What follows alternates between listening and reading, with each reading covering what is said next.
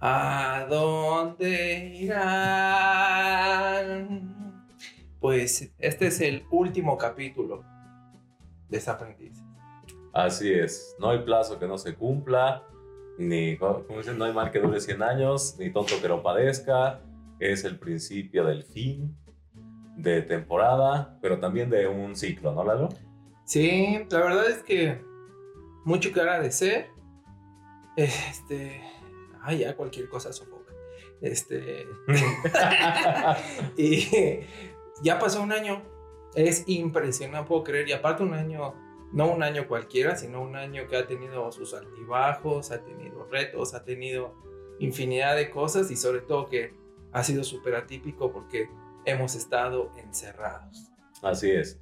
Y pues bueno, ya se nota que nuestros saquitos nos cuesta un poquito de trabajo cerrarlos, pero nos quisimos poner de gala, elegantes para ustedes. Yo traigo faja. la, colombiana, la faja de, de las de Ninel.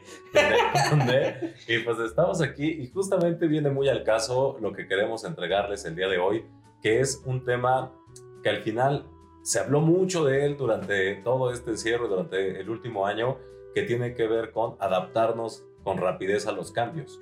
Pero aquí, básicamente, el cerrar ciclos, el abrir nuevos ciclos, el cambiar, pues no es algo que se nos dé fácil eh, por naturaleza humana.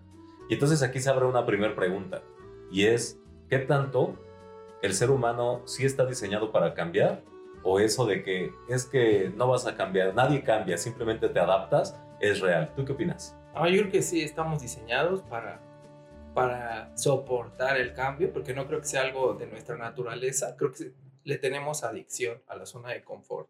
Sí, yo creo que, a ver, primero hay que, este, primero hay que eh, desmitificar y, más bien quitarle todo el, el tema negativo al cambio, porque pues quien no esté vivo pues es el único que no cambia, ¿no? Más bien las personas que. O sea, los muertos, los pues de hueso a polvo. Bueno, eh, hasta, hasta los muertos siguen evolucionando. Entonces, mientras seamos materia, ya decía nuestro queridísimo, este, ¿quién dijo? El de la, materia, la materia no se crea ni se destruye, solo se transforma. No tengo idea. Reprobada, burrita. Bueno, la materia pues suena como que Albert Einstein, ¿no? Ya sabes que todo lo que no sepas quién, di que es Gandhi, Albert Einstein o Carolina Mira, si los memes mienten, mientas tú? Bueno, pues quien haya dicho ahí escríbalos, nos vale madre al final. Y entonces, justamente el punto es que estamos en un punto en el que tenemos que abrazar nuestra humanidad y dejar de, de, ser lo que somos. Entonces creo que el primer paso que tenemos que entender es que el cambio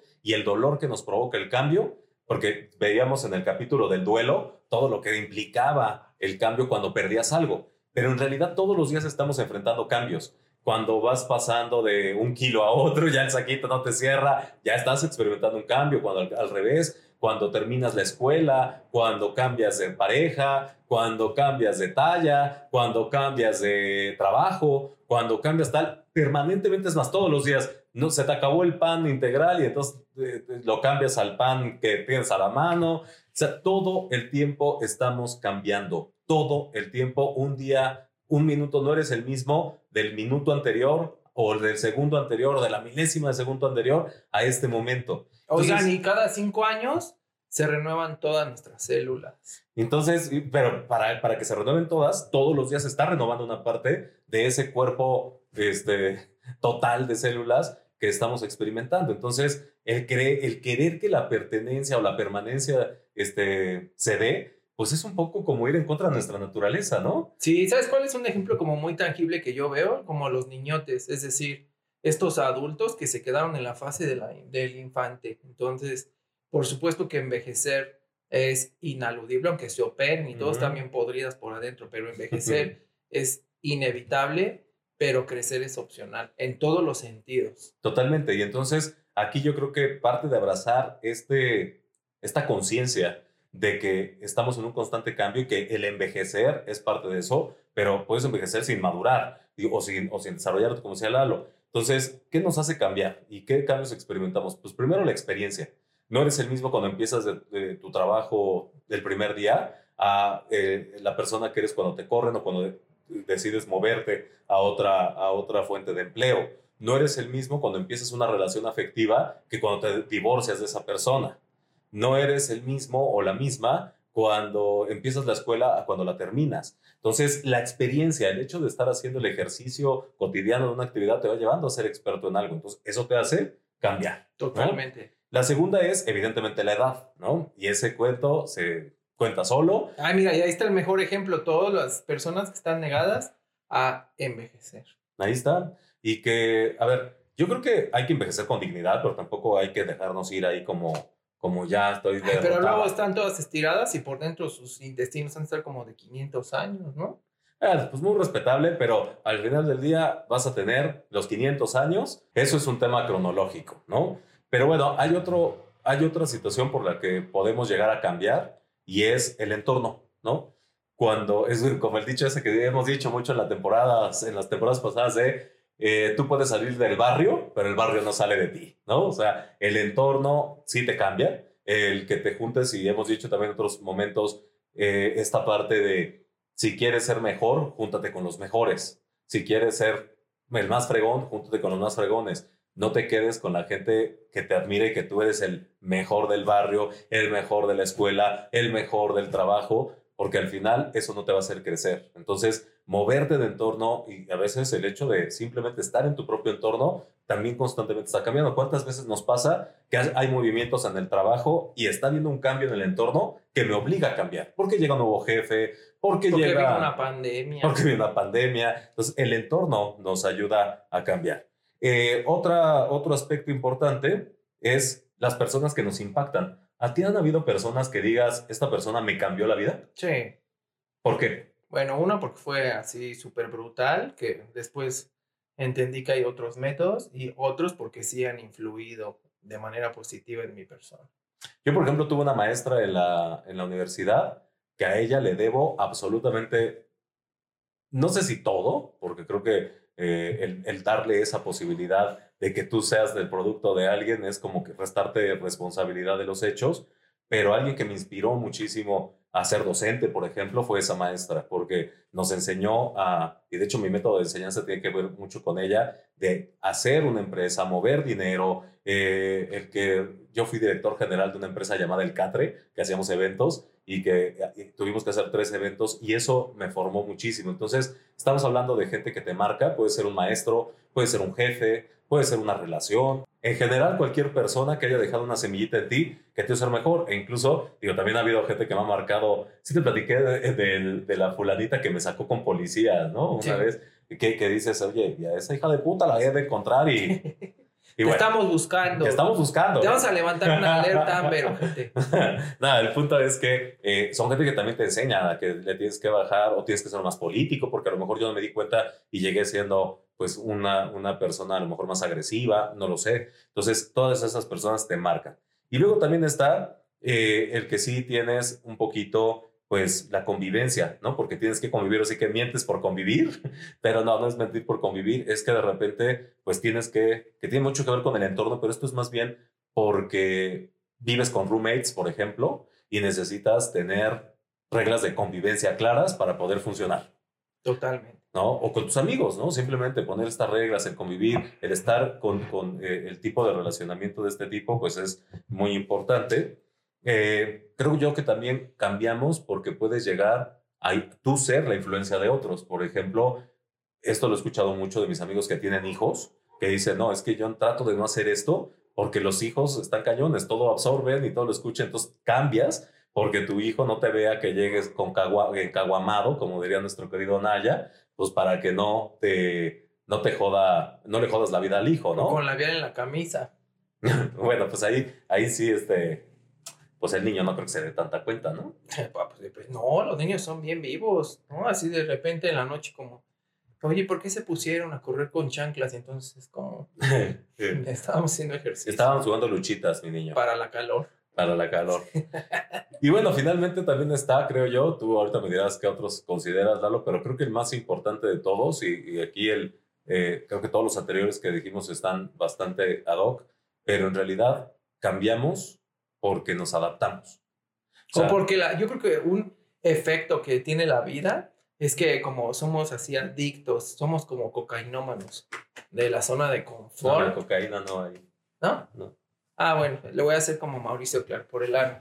Entonces, Ay, Entonces, qué este, como somos adictos a la zona de confort, el problema es que la vida dice como, bueno, a ver, te voy a empujar tantito. Y entonces como, ah, sigo aquí en mi zona de confort, te voy a empujar más fuerte. Ay, qué bueno, puedo seguir aquí en mi zona de confort acá hasta, hasta que ya el golpe es tan fuerte que te hace moverte. Yo creo que a veces así pasa, ¿no? Como que la vida te da indicios de que ya es momento de que te muevas. ¿Y esta rosa? Ujú. Entonces, hasta que ya de verdad el golpe es tan fuerte y, y te sacude tanto que sí o sí te vas a tener que mover. Entonces, creo que eso se puede prevenir y podemos irle agarrando amor al cambio porque siempre es para bien. ¿Tú has escuchado algún cambio en donde no sea positivo? Yo algo así? creo, soy un, un fiel creyente que todos los cambios, o sea, hay tragedias, ¿no? O sea, y hay tragedias que también te, te transforman, ¿no? En- digo, yo he tenido de- en, en la familia varias tragedias que, que nos han transformado como familia, como, como, como individuos, y, y aún así dices, híjole, pues cambiar de caminar a no caminar, por ejemplo, este, pues es, un, es todo un tema, pero trae consigo, pues de alguna manera, formas de seguir eh, adaptándote y de, sobrevivir. O sea, en resumen, creo que independientemente, efectivamente, todos los cambios traen siempre un- una cosa positiva, pero particularmente este abrazar nuestra naturaleza humana con respecto al cambio implica que es estar constantemente sobreviviendo. Creo que la diferencia entre sobrevivir y vivir, esa es la conciencia que nos da el poder asumir los cambios y el poder eh, entender que eh, voy a tener un shock, un shock, perdón, voy a tener un reto, voy a tener dolor probablemente, voy a tener enojo, voy a tener duelo, voy a tener como lo quieras expresar, pero los cambios traen consigo siempre una, una reprogramación, un cambio de lugar y generalmente un crecimiento. Totalmente ¿no? Alguien si sabe si la historia del águila que se tiene que arrancar el pico o morir, sabe si es real, nos avisa. Híjole, yo creo que eso es medio chorro, pero suena muy romántico, ¿no? Esa historia de que el ave, el, el águila se tiene que ir así a su nido en un recoveco, así súper ocultísimo, y que se quita el, este, las plumas, el pico y todo. Es el pico, no son las plumas. El Que- que pico, se- dije. Que se rompe, ah, yo te entendí las plumas. Que se rompe el pico y entonces hasta que le vuelve a, su- a salir el pico para que, pues, porque su pico pierde filo y no sé qué, y las garras, también se quitan las Ah, uñas sabe. las garras.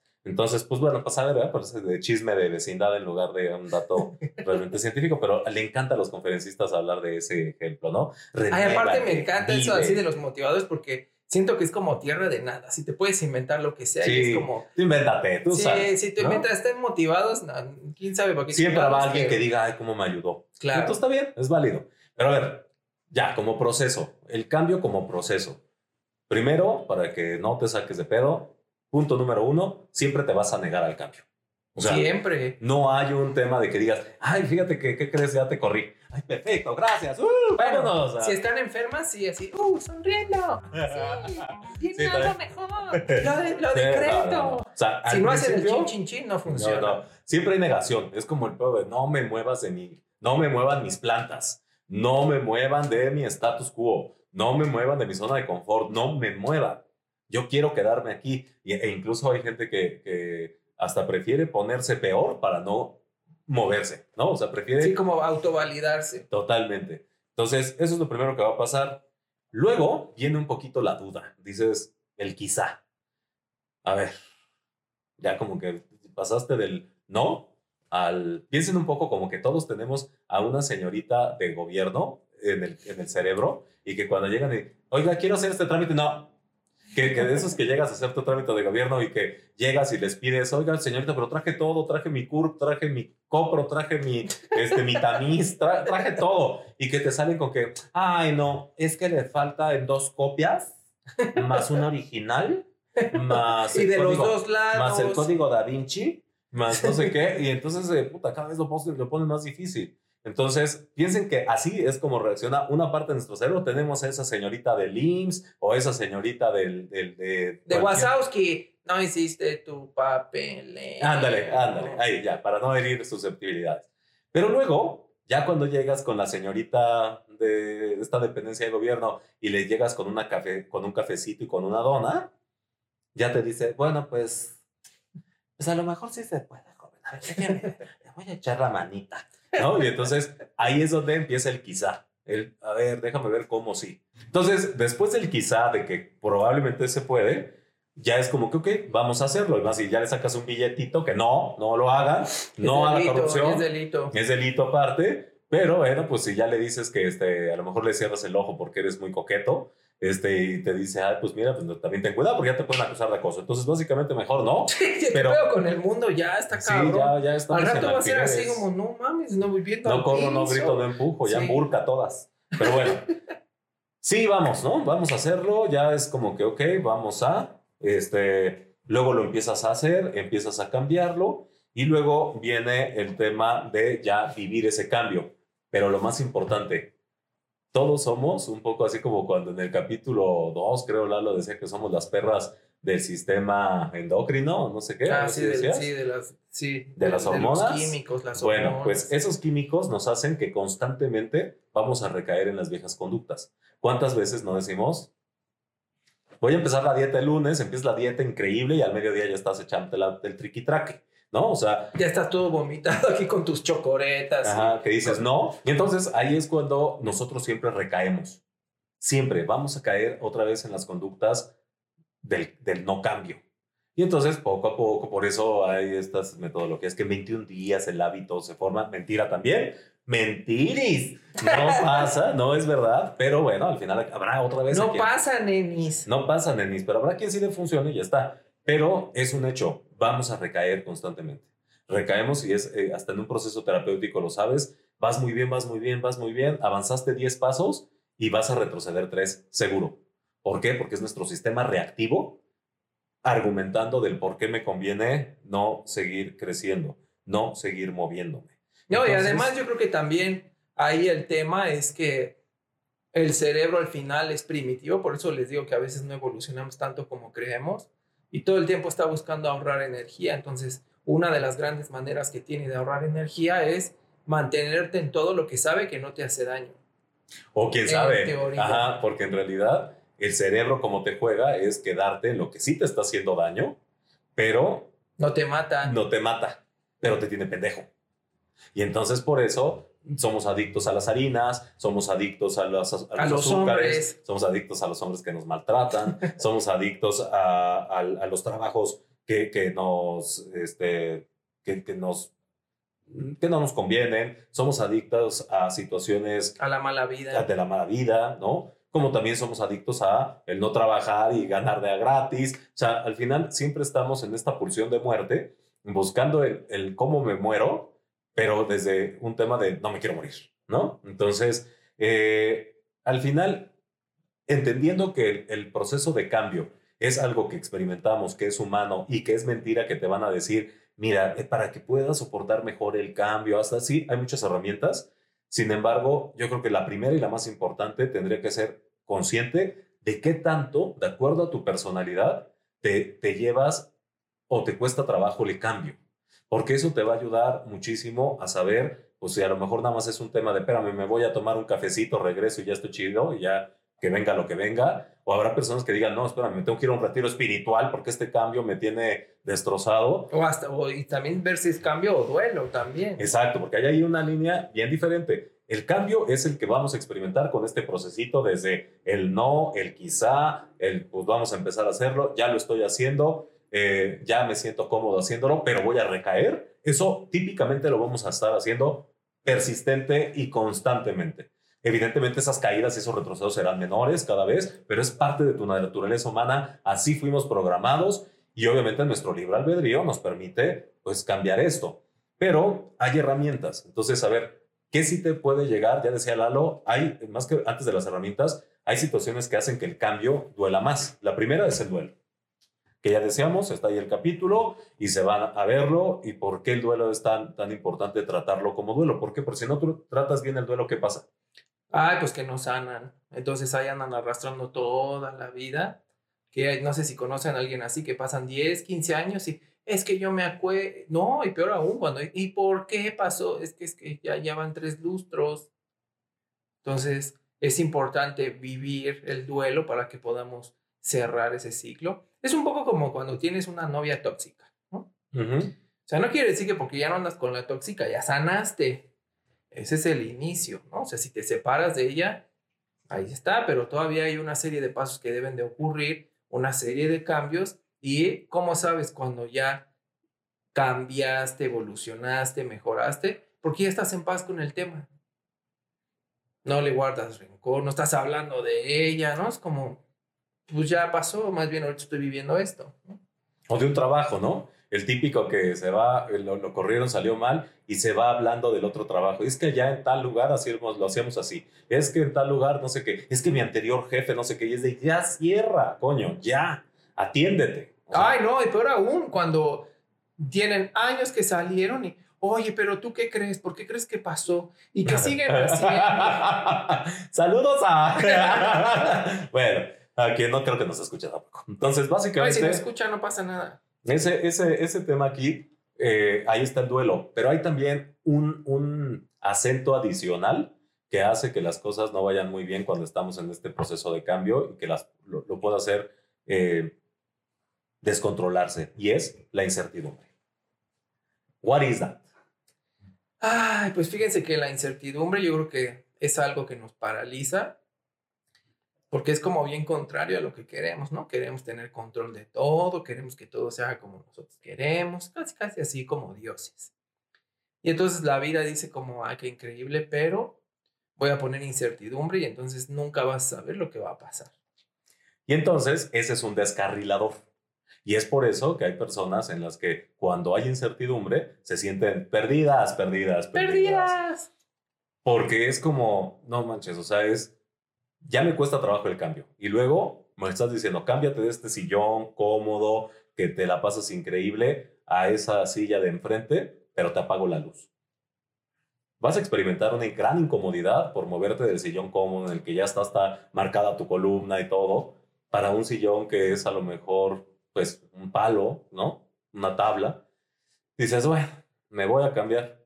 Me cuesta, pero si te apago la luz y vas a estar totalmente oscuras, te estoy dando no solamente incertidumbre, te estoy dando eh, duda, te estoy dando miedo, te estoy dando este... Sí, activa muchos, muchas emociones y muchos descarriladores en ti porque obviamente no es que la mente sea negativa, sino que la función de la mente es mantenernos vivos. Entonces, ¿qué hace? Se pone alerta. Claro. Y pero, ¿ante qué? Ante un peligro. Entonces, estás, ¿por qué? Porque estás perdiendo la seguridad. O sea, al final, Incertidumbre es igual a la pérdida o pensada o sentida o simulada o incluso sí física de inseguridad y de duda.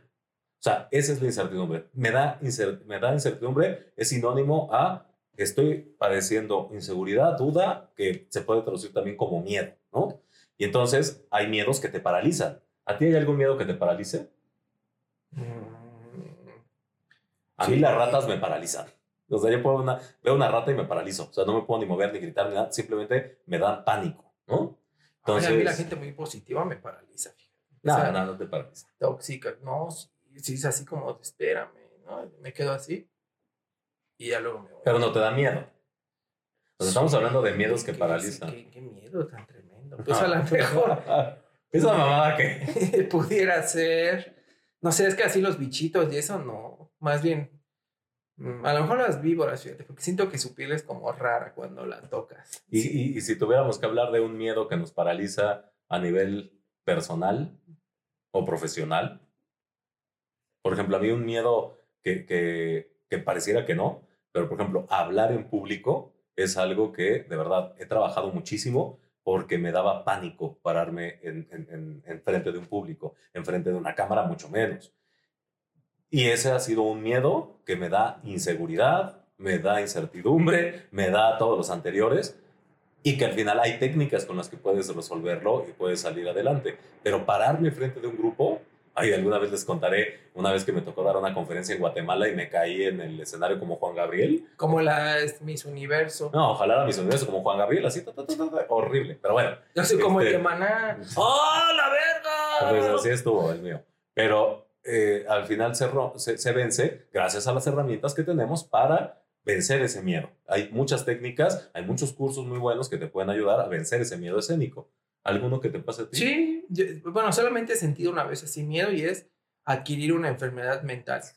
Ay, a mí venérea. Ah, fíjate, también, este es muy bueno. A mí me, da pánico las enfermedades venéreas, pero así de, sí. A mí no, pero la mental, porque como yo dependo solo de mi cerebro y en mi mundo yo me tengo que cuidar, para mí fue así un shock cuando lo pensé, que dije, ¿qué pasa si me enfermo, me deterioro y ya no me puedo cuidar? Para mí eso es simplemente inaceptable. Bueno, a mí me pasó un poco con la pérdida de la salud, ¿no? Cuando ya sabes que tienes una enfermedad que a lo mejor es este, más grave de lo que parece, tal, tal, tal si llega, o sea, sí, sí, sí te mueve mucho. O sea, cuando te dicen, tienes un cáncer, tienes un, este, eh, eh, yo hablo de mi experiencia, pero habrá quien te diga, a lo mejor tienes esto, tienes ya, o sea, la pérdida de la salud o la pérdida de la capacidad física, no solamente a nivel cerebral, sino yo creo que también de cualquier extremidad, pues es algo que, que nos, no solo nos genera incertidumbre, ¿qué voy a hacer, no? Se te ah, yo sí puedo hacer un tronquito y mientras puedo hablar y hacer bien, pero o sea, para mí el hecho de que mi cerebro se abriera y que ya empiece a tener como demencia o cosas así, que te hagan una persona no funcional, eso me paraliza. Ahí está. Pues bueno, entonces, hablamos de herramientas. ¿Qué nos puede servir? Cada uno, ustedes ya ahorita deben estar pensando en cuál es ese miedo. Pónganos ahí abajo en los comentarios qué les paraliza. No, ni pone nada, pero bueno, el punto aquí es todos tenemos algo en lo que nos paralizamos, o sea, o que nos da miedo y que sobre todo y que tiene que ver con eso. ¿Por qué? Porque lo que está diciendo Lalo de yo dependo de mi cerebro y yo dependo de mi actividad y yo, de, o sea, mi actividad más bien depende de lo que, de, que pienso así como este Hopkins, ¿no? Que puedes estar así como un tronquito, pero este, que, que puedas pensar y demás. Pues al final del día todos tenemos algo en lo que sentimos eso. Entonces, hay hoy está muy de moda en una... Hay dos cosas que están muy de moda que les vamos a dejar las, las infografías eh, de dos herramientas particularmente interesantes. La primera es de eh, la toma de decisiones o las estrategias en un ambiente buca. ¿Has escuchado hablar de qué es el ambiente buca? Es cuando se juntan cinco. ese es bucaque. Ah. No, el ambiente buca es eh, una metodología que surgió justamente en la posguerra y que tenía como objetivo, pues imagínate, después de la Segunda Guerra Mundial, todo era incertidumbre, ¿no? O sea, países devastados, cero producción de nada, carencia, hambre, reorganizar todo, reconstruir ciudades, entonces incertidumbre a todo lo que da.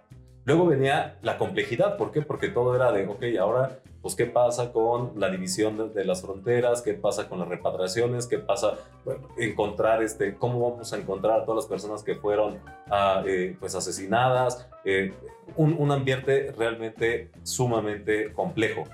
Eh, volatilidad por todos lados, que esa es la primera, ¿no? Hey, ¿cuánto trabajar? La, la parte de la volatilidad que todo era pues, volatilidad económica, volatilidad de, alimentos, volatilidad de toma de decisiones, de economía en general. Y por último, la ambigüedad, que se entiende eh, cambios constantes. La ambigüedad es trabajar en ambientes de ambigüedad, es trabajar en ambientes de alto cambio. Entonces, las empresas hoy están retomando mucho, pues hoy estamos frente a una posguerra de alguna manera. O sea, estuvimos encerrados un año. Bueno, seguimos encerrados. Seguimos encerrados, pero vaya, bueno, ahorita, este, a estas fechas ya más o menos estamos a 3, 2, 1 de la tercera ola, ¿eh? ¿Viste cómo estuvo, cómo estuvo el aeropuerto a reventar? En fin, que Dios los bendiga. O que Dios nos bendiga, porque al final, aunque tú te hayas cuidado y no hayas salido, pues te puede tocar, ¿no? El punto es, estamos en un ambiente justamente de incertidumbre. Hay volatilidad, hay eh, toda la parte de incertidumbre, hay complejidad y obviamente hay ambigüedad. Entonces, en este ambiente que estamos atravesando muy parecido a lo que fue la Segunda Guerra Mundial, una, una metodología de este tipo ayuda muchísimo a que puedas generar estrategias considerando estos tres ambientes. Entonces, les vamos a subir un poquito eh, esta infografía para que quien esté, eh, digamos que le, se quiera interesar, o más bien se quiera informar más al respecto y si te toca tomar decisiones, pues puedas saber cómo utilizar esta herramienta. Pero hay una segunda que sí podemos usar todos y esta viene de las metodologías ágiles que seguramente muchos de ustedes han escuchado y si no, métanse a Google y denle una checada, se lo súper recomiendo. Todo lo que tiene que ver con metodologías Agile, con Scrum, ¿no? Que son, hoy lo están utilizando mucho las organizaciones, sobre todo empezó desde la parte de tecnología para poder generar proyectos de manera ágil, rápida, barata o más bien eficiente, eh, costeable y, rentable en general.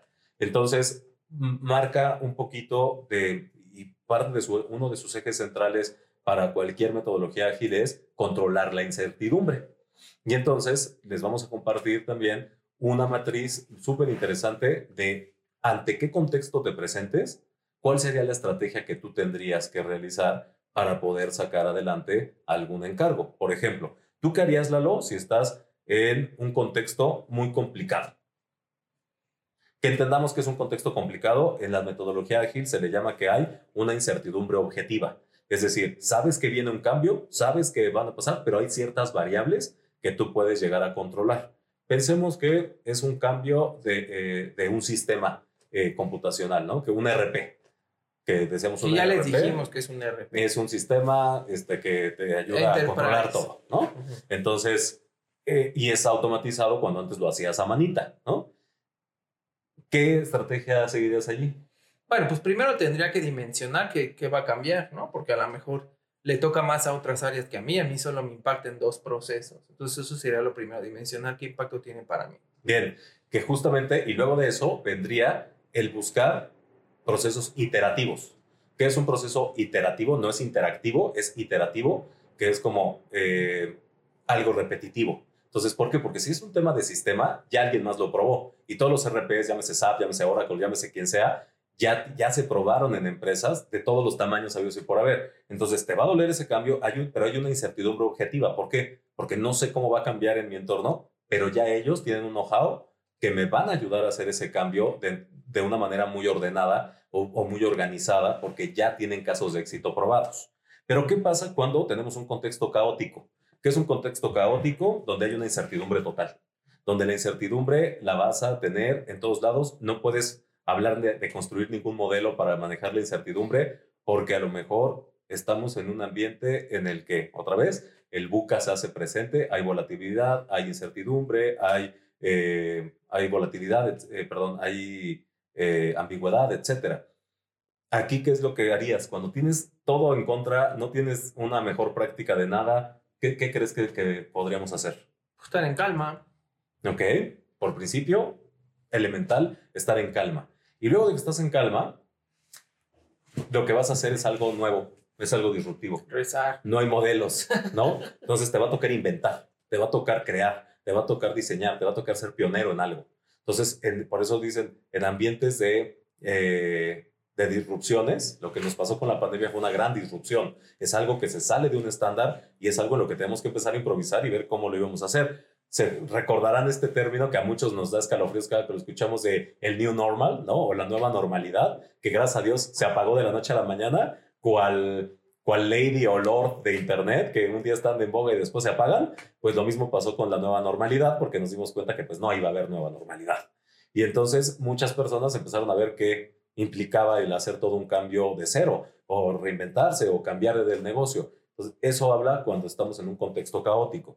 Luego en otro, eh, puede que también te enfrentes a un contexto más simple, es decir, que no hay incertidumbre, que ya sabes que es un cambio como por ejemplo de, ok, llega un nuevo proyecto, tú estás en un área determinada, llega un nuevo proyecto y vas a hacer lo mismo que tú sabes hacer, nada más que con las diferencias de ese cliente, ¿no? Entonces, hay una, una certidumbre leve o muy moderada y entonces ahí únicamente le vas a dar seguimiento a las cosas.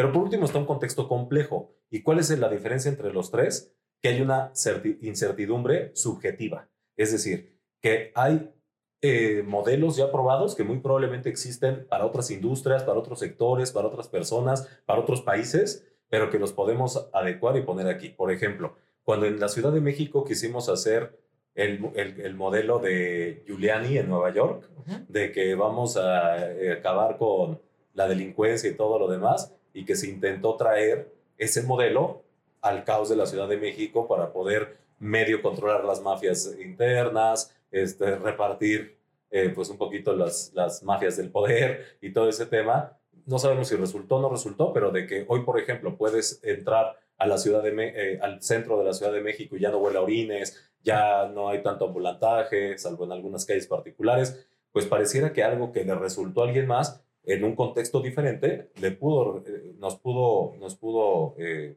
dar resultado. El mismo Uber, ¿no? En México, pues, o en varios países puede que no funcione por su legislación y tal, pero hay países en los que nos resultó, resultó un exitazo, como fue el, caso de nuestro país, ¿no? O el caso de cualquier otra parte del mundo. Entonces, hay, hay una incertidumbre subjetiva, porque sí hay muchas cosas que vas a tener que tropicalizar, pero puedes tomar en consideración las mejores prácticas globales para aterrizarla, ¿no? Entonces, en este sentido, esta matriz creo que les va a ayudar muchísimo como para que cada que se enfrenten a un lugar, situación o, o cualquiera de las anteriores que implique tener incertidumbre y cómo manejar la incertidumbre, este es un buen principio, que es el pico del iceberg, para que de ahí le investiguen y tienen herramienta para que al menos en esa parte del duelo ya veíamos ahí otras herramientas como la tanatología, pero para el manejo de la incertidumbre, que es lo que te puede disparar un proceso más complejo, eh, tenemos estas eh, pues metodologías ágiles que permiten darle forma al monstruo, que te permite eh, avanzar en lugar de paralizarte. Buenísimo, pues ya le echamos una mirada al armario y vemos que el monstruo en realidad pues no, no existe.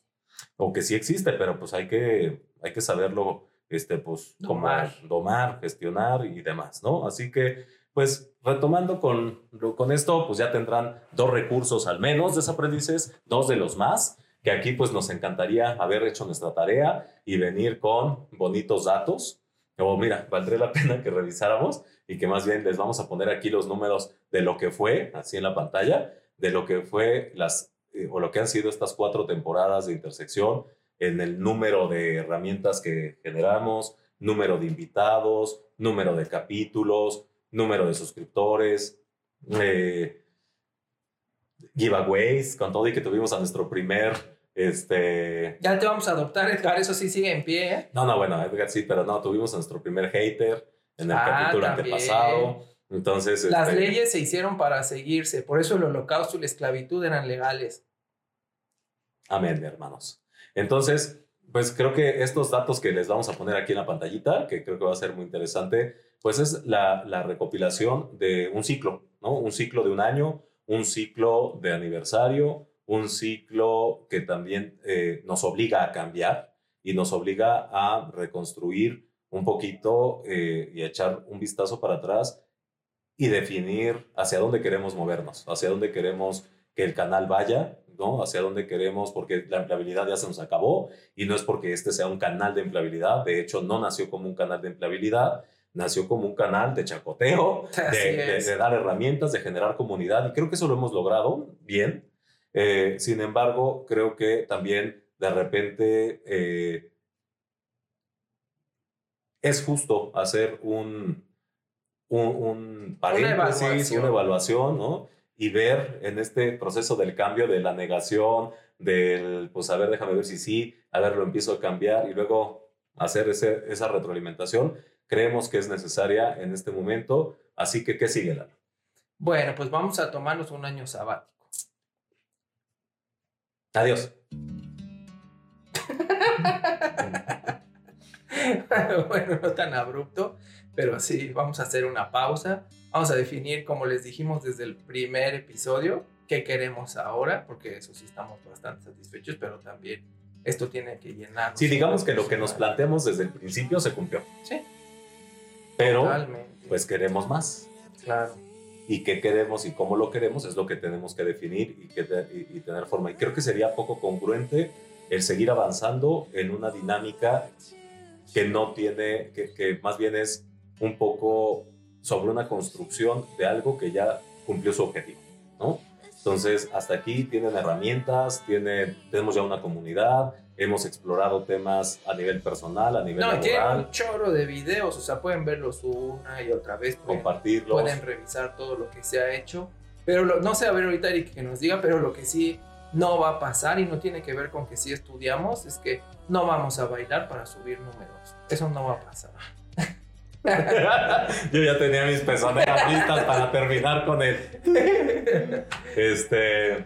Pero pues, este, no, el de, el de, ay, qué rico, ¿no? Rico, rico, rico, rico, ay, Ah, rico, rico, ay, rico, rico, Ay, rico. Ay, sí dan ganas. No tengo nada Pero oye, cuando ves que una basura como el Cuno está este, ya hasta con Carol G en sus videos y todo, dices, wow, o sea, eso sí, sí lo tengo que decir, Desaprendices sí nos trae un gran reto, ¿no? Eh, de saber que, qué contenido es el que puede generar impacto. Y otra vez, ¿cumplimos nuestro objetivo? Sí, porque no era, lo dijimos desde el, desde el capítulo 1 que se llamó El parto, no planeamos ser las yuyas de, la habilidad ni del desarrollo humano ni de tal. Simple y sencillamente es compartir lo que sabíamos. Yo hoy puedo decir que eh, me siento muy satisfecho por esta por, por, todos los capítulos. Creo que nos sentimos muy satisfechos de todos los, los, contenidos que hemos subido y todos han sido auténticos, todos han sido este, valiosos, valiosos también, propios, muchos de ellos. Esos métodos, esos, esos listados, esos han sido trabajo de ambos y de experiencia en carne propia. No hemos hablado de nada que no hayamos experimentado ni de nada que no dominemos.